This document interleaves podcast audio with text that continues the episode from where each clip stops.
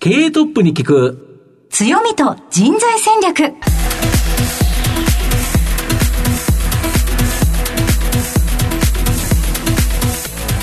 毎度相場の福の神こと藤本信之です。アシスタントの飯村美希です。経営トップに聞く強みと人材戦略。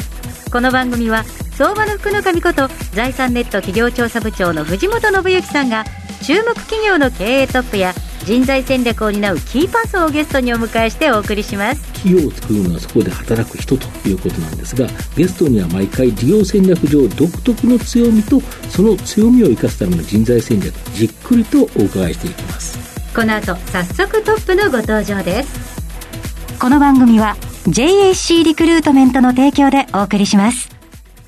経営トップに聞く強みと人材戦略経営トップに聞く強みと人材戦略。本日のゲストをご紹介します。東証プライム上場、証券コード1952、新日本空調、代表取締役社長、前川真二さんにお越しいただいています。前川さん、本日よろしくお願いいたします。よろしくお願いいたします。では、早速ではありますが、新日本空調の事業内容のご紹介をお願いいたします。当社空調衛生設備の工事業を営んでいます。えー、私たちの生活の快適性や工場などにおける生産性の向上のため、室内の空気環境を良好に維持すること、また人の生活に欠かせない水を衛生的に利用することが必要です。これらの設備が空調設備であり衛生設備です。オフィスビル、ホテル、病院、商業施設、半導体、原子力発電所などの数多くの空調衛生設備工事を手掛けています。はい。ありがとうございます。空調って一言で言うととっても身近な存在なんですけど、うん、そうやって考えてみるといろんなところで必要ですよね。よねはい、はい。また後ほどじっくりと事業内容について伺っていきたいと思いますが、まずはトップは企業にとって大切な人材であり強みでございます。トップのお人柄に迫らせていただきたいと思いますので、しばし質問にお付き合いをどうぞよろしくお願いいたします。はい、わかりました。はい。では、前川さん、生年月日を教えてください。えっ、ー、と、1959年6月5日ですね。現在おいくつでいらっしゃいます？か ?63 です。ご出身はどちらでしょうか？えっ、ー、と、北海道の釧路市です。子供の頃はどのようなお子さんでしたか？まあ、私、あの、双子ですので、はい、えー、あの、ずっと、まあ、兄と一緒でしてですね、はい、あの、小学校、それから中学、高校、もう大学まで実は一緒でございましてですね、えーはい、なんて言いますか、専攻が一緒っていうかですね、理系だったんですけど、はい、進む方向がまあ一緒だったってこともあるんですけど、それ以外にもあの趣味も一緒で、はい、高校の時器楽部、でまあブラスバンドなんですけど、で、大学行ってオーケストラと、二人と。も 同じ。サークルですか？そうなんですよ。まあ趣味が一緒だって言ったのは、うん、そういう音楽が好きでですね、うん、やはりその、なんだ、オーケストラだとか、聞いてましたので、うん、自分たちも演奏したいっていうふうに、それは二人ともそういう思いでいましたので。学力もほぼ一緒だったということですよね。まあ小学校、中学校は地元の同じ学校だったら一緒に行きますよと。で、まずは高校のところで、その学力によって分かれる。あそうですね。大学も、ね、まあ同じ道に進むとしても、やっぱり学力によって分かれる。ほぼほぼ一緒だったということですよね。そうですね。うん、まあ予備校も一緒でしたけど。ええー、ということは、ダブったのも一緒ダブルっていうか、その、要は浪人したっていうのも一緒一緒ですか。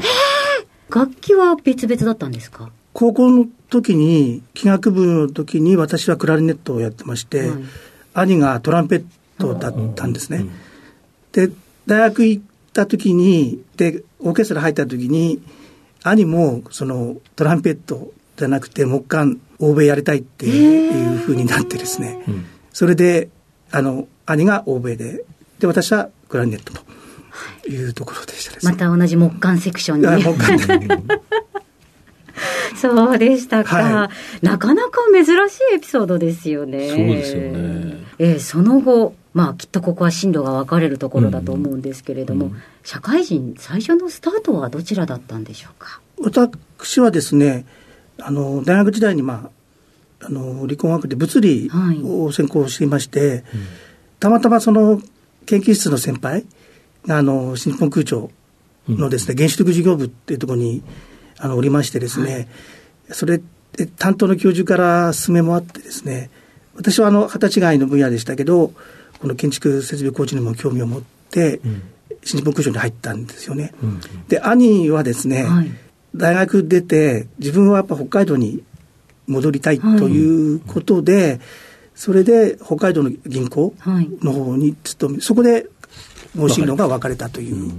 ことになりますですね。はい。はい、で、実はその後、またお兄さんと出会ったんですよね。そうなんですよ。あの、私がまあ新日本空調で、兄が実は北海道銀行なんですけど、同じ三井グループでですね、それで就職が決まって、それで出社するときにですね、はい、実はその、住所が同じだったんですよ。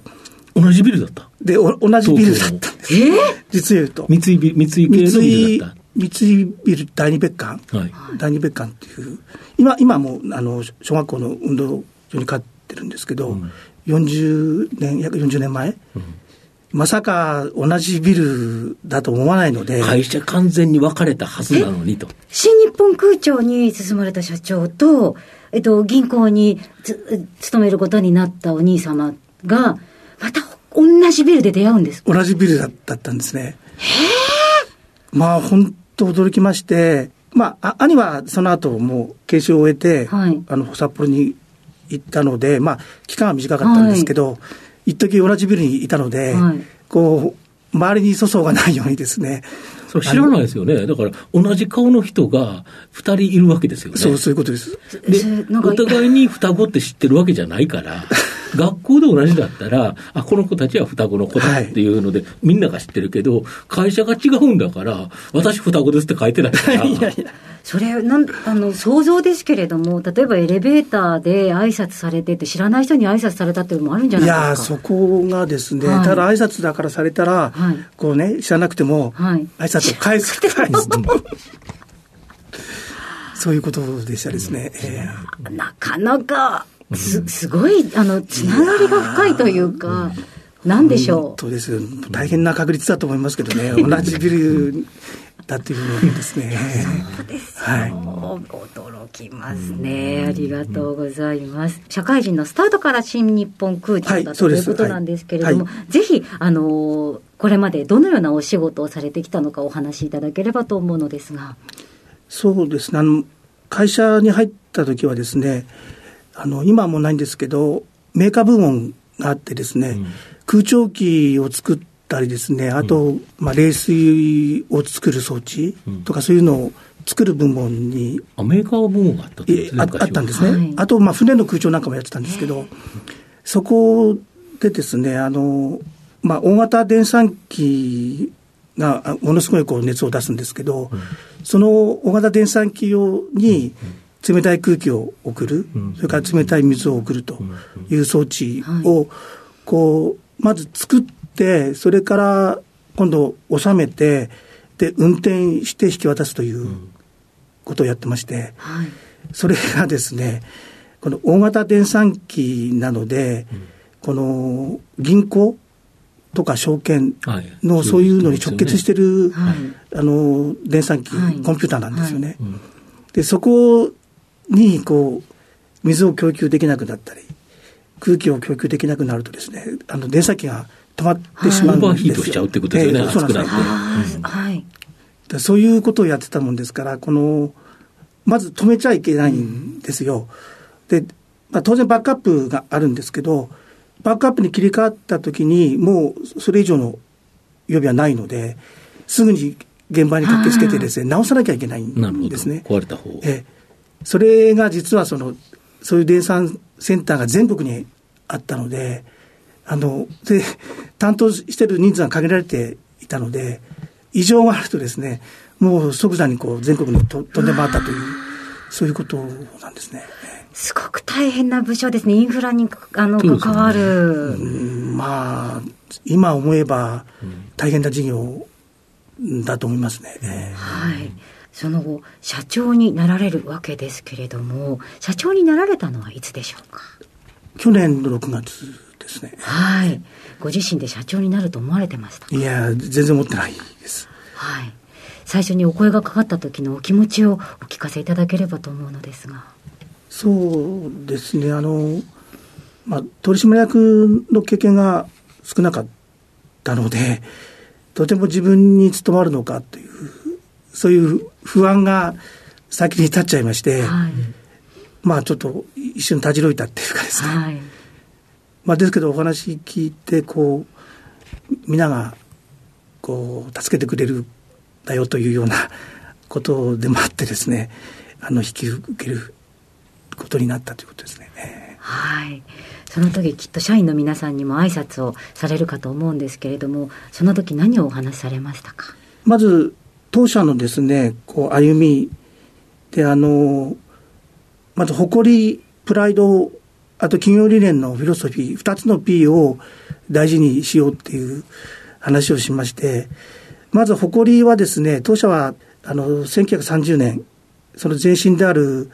米国キャリア社のですね、合弁企業、東洋キャリア工業としてスタートしたんですけど、1969年にその工事事業部門が分離独立して、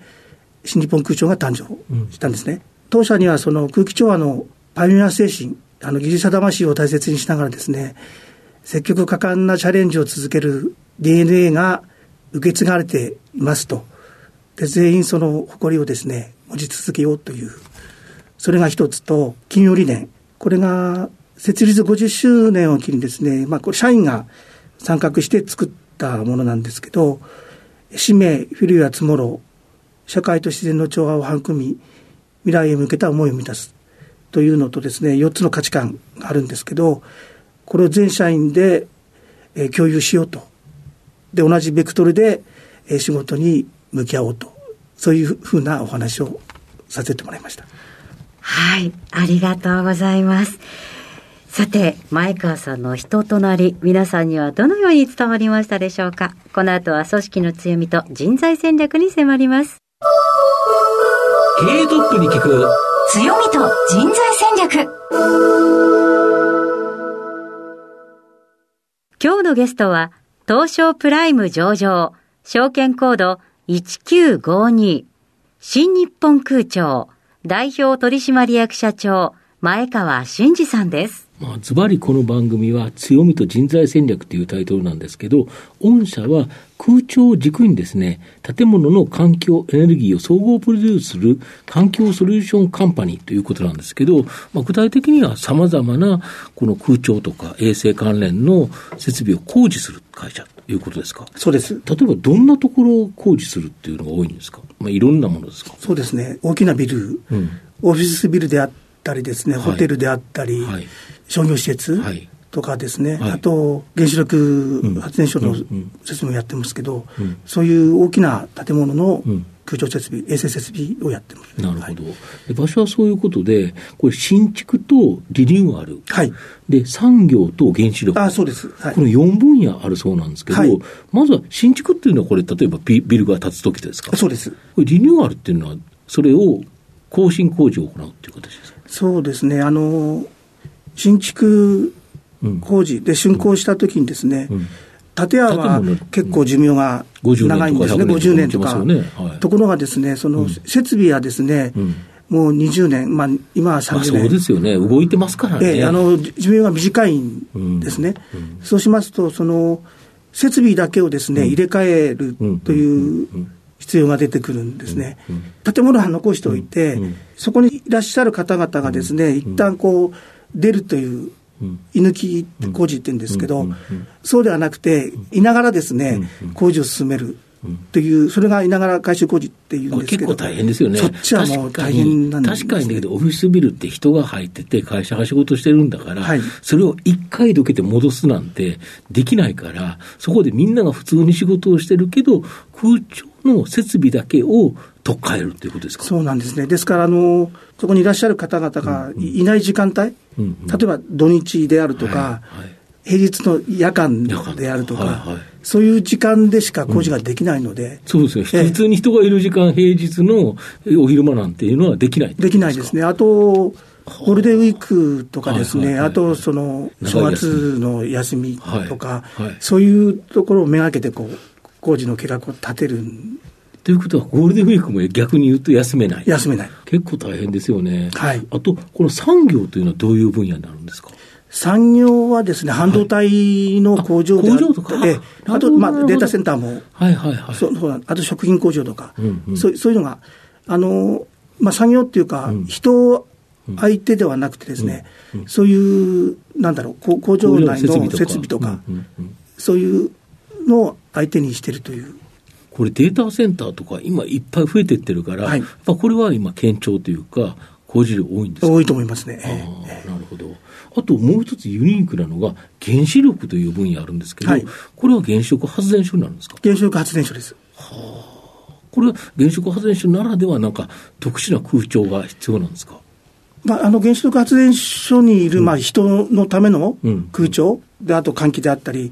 ですけど、原子力の本体の冷却するための、そういうのもやるんですよ。そうですよね。はい。今回、東日本大震災でも結局、冷やせなくなって、ちょっとまずいことが起こったということだから、冷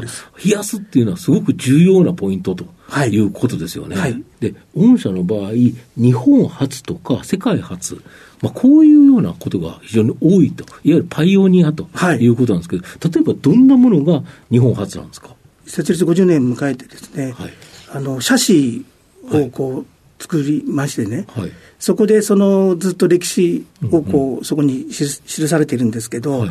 私もちょっとその当時まだいないので、それを見てですね、うん、例えば世界初の全列車空調だとかですね、はい、それからホテルの全館空調とかっていうのは、とか記されてまして、あとその日本で初めてエアコンディショナーを作って、うん、あの現場に収めたということなんですね。空調自体もということですね、そうですエアコン自体も。あと、まあ、原子力発電所の空調、これも日本初っていうふうになってまして、あと、超高層ビル。はい、霞が関ビルの超高層ビルも。日本一番最初の,、えー、あの超高層って言われる霞が関すぐそこにいますけどそうです。それの空調を手掛けたということになります、ね。要は空調のこの業界を切り開いていってる企業ということですか？えあのー、それは今でもそうですか？はい、今でもそうなるほどです。はい。御社の今後の成長を引っ張るもの、改めて教えていただきたいんですか。今、この優位性を持ってるところ、あのリニューアルも実はですね、うんはい、あの先駆けが当社なんですよね。あの、サービス工事部って言ってですね、竣工した現場に、そこにこういて、はい、いろいろ現場を大盛りしたり、こうしてたんで、その当初からですので、その時って、実は同業他社はそういうことは知ってなかったんですね。そういうことで、その、いて、それで、いろいろこう、大盛りしながら、それが回収時期になって回収工事をしてたということなんですね。ですから、そのリニアル工事、それから、あの、まあ、先ほど言いました産業原子力とか、そういう優位性のある、そういう工事ですね、これをさらに進化させるって言いますか、で、収益力、競争力を強化していくというところで、一方ではですね、まあ、イノベーションとして新たな成長機会をですね、探索して、えビジネスとしてものにしていくというところだと思いますね。なるほど。えー、まあ、今後日本で新築のビルがバンバン建つかと言われたら、今まで以上に建つかってそうでもないだろう。ただし、古いものはいっぱいあるから、はい、このリニューアル工事だけでも結構強烈にありますよね。そうですね。あの、同業他社さんもですね、うん、そこのリニューアルにこう、力を入れてるっていうところは同じでしてですね、やはりその競争にこう、買っていかなきゃいけないですので。はい、今やっぱり電気代も高くなって、えー、やはり環境負荷、えー、二酸化炭素削減、いわゆる環境 SDGs というところでも、これ、新しい空調設備に基本更新すると、エネルギー消費量減ったりしますよね。その空調機の性能が良くなってますので、うん。うんメーカーさんもですね、うん、そういうものを作ってますので、うん、そういういかに省エネのものを私どもが採用して収めるとただ、収めるだけではなくて、運用がしっかりされなければいけませんので、あのそこまでこう目を配っていくということになると思います。なるほど、はい。でそんな、えー、新日本空調さんを支えているのは人の力ということだと思うんですけど、はい、御社は何人ぐらいあの働いてるんですか？グループで1600人、ちょっとそれを超えるくらいでしょうかね。で、何人が大体どんな仕事をしてるんですか？セグメントは空調なんですね、うん、そこで制約されちゃうんですけど、うん、えー、施工管理、それから設計、技術開発に携わる人員が75%、うん、なるほど。えー、それと営業系が10%、はい、で管理系が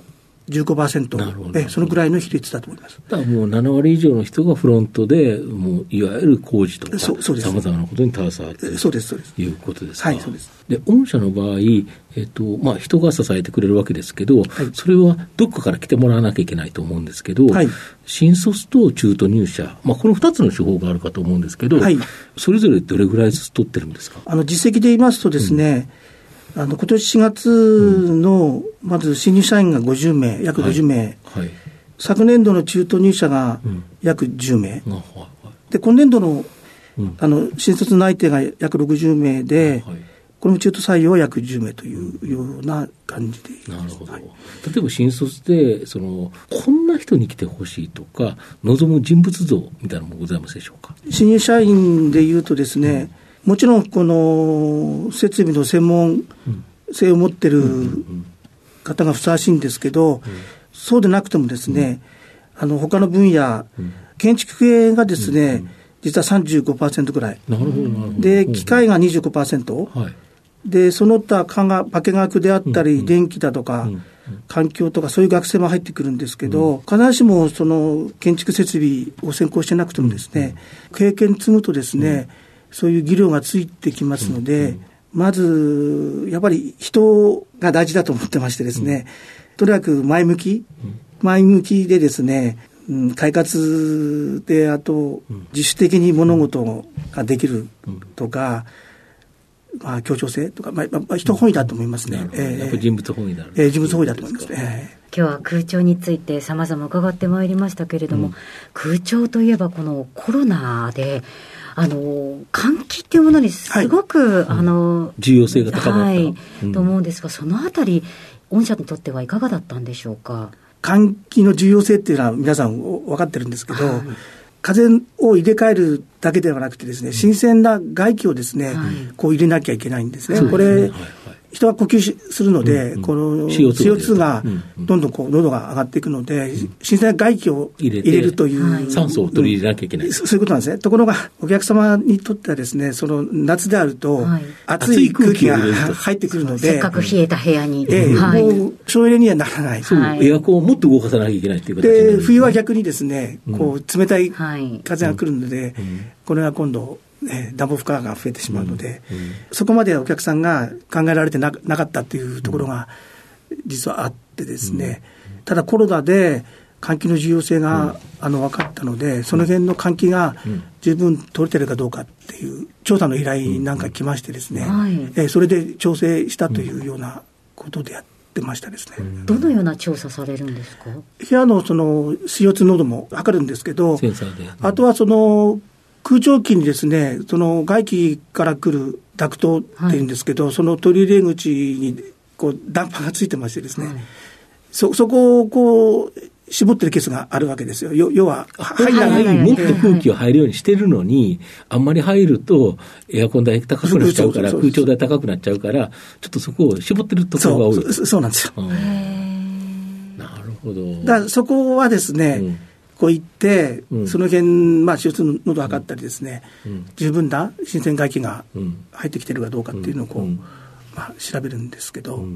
そういう調査依頼があったっていう、はい。まあでも確かにあの自宅のエアコンであれば、窓を開ければそれなりに、あの環境できるだろうってところですけど、超高層ビルであったりとか。えー、もう窓開かないですから。ね。えーそういった時にどうやって外気を取り込んで調整するのかって、確かに言われてみればちょっとわからない部分が、うん、いや、わからないと思います。はい、はい、ありますよね。そういった時に、その、サポートとしても、あの、助けてくれる。活躍の場が広がるまあ、そう、そうなんですね。はい。はい、ありがとうございます。では、藤本さん、最後の質問をお願いいたします。社長の愛読書などですね、えー、リスナーに何か一冊書籍お勧めいただきたいんですが。まあ、音楽関係の愛読書っていうかですね、お勧めしたい本っていうのが、はい。はい、覇者の法則っていう本があって、はい、これ実は小沢誠治さんのことなんですけど、あの小沢誠二さんがですね、うん、この24歳で一人でこうヨーロッパに乗り込んでですね、うん、それがその指揮者の最高峰である、ウィーン国立歌劇場の音楽監督に就任したんですね。なぜアジア人がなれたか、それからその、まあ、資質はあるんでしょうけど、環境教育、それから、まあ、執念っていうんですかね、大変な努力をされてます。それとあの巨匠との関係っていうかですね、うん、そういうこの縁をですね、うん、ものすごく大事にされてるんですね。だこの運をどうやって切り開いていったかっていう、そういう本なんですよ。はい、ですそれは本当にあの参考になるっていうかですね、もう本当にあの小田誠二さんが日本の代表するああいう指揮者になったっていうのがですね、なぜかっていうところなんですね。エネルギーとそしてたくさんのヒントがありそうですね。うそうなんですね。世界の巨匠とあってですね、はい、もう彼はどういう行動を取ったかというところとかこう書かれてるんですけど、やっぱり一番の指揮者になりたいっていう、そういうこう思いだったと思うんですけどね。ど。えー、一流の人、一流の指揮者になるためにどう頑張られたかっていうのが分かると、逆にそれをビジネスにというか、自分に置き換えることもそうなんですね。えー、やっぱり私は、まあ、会社の指揮者ですよね。えー、あの、うん、やっぱり人との縁を大事にしなきゃいけないので、本当にこれはヒントになる一冊だと思いますけど。はい。はい、ありがとうございます。タイトルは、覇者の法則です。ぜひ皆さん手に取ってみていただければと思います。改めまして、本日のゲストは、東証プライム上場、新日本空調、代表取締役社長、前川真二さんでした。前川さんお話しくださいましてありがとうございました。どうもありがとうございました。経営トップに聞く強みと人材戦略東証プライム上場 JAC リクルートメントは世界11カ国に展開するグローバルな人材紹介会社です。スペシャリストや管理職の人材紹介を通じて長年にわたり多くの企業の成長に貢献した実績を持ちます。当社では役員、CFO、CIO、本部長、社外取締役などの経営幹部層の人材紹介に特化した専門部署、JAC エグゼクティブを構え、企業の経営課題解決を支援しています。経験豊富なコンサルタントが経営課題をヒアリングし、課題解決に導く人材をご紹介いたします。企業の経営改革を担う人材など、経営幹部の採用なら、東証プライム上場、証券コード2124 JAC リクルートメントにお任せください。お送りしてきました。経営トップに聞く強みと人材戦略。そろそろお別れのお時間です。今日のゲストは新日本空調代表取締役社長前川真二さんでした。番組を最初から聞けなかったという方は終了後はラジコのタイムフリーはもちろんポッドキャストでもお楽しみいただけますのでぜひラジオ日経のウェブサイトのチェックもお願いいたします。それではここまでのお相手は相場の福の神財産ネット企業調査部長の藤本信之と飯村美希でお送りしました。次回のこの時間までほなまたお昼やで。経営トップに聞く強みと人材戦略。この番組は JAC リクルートメントの提供でお送りしました。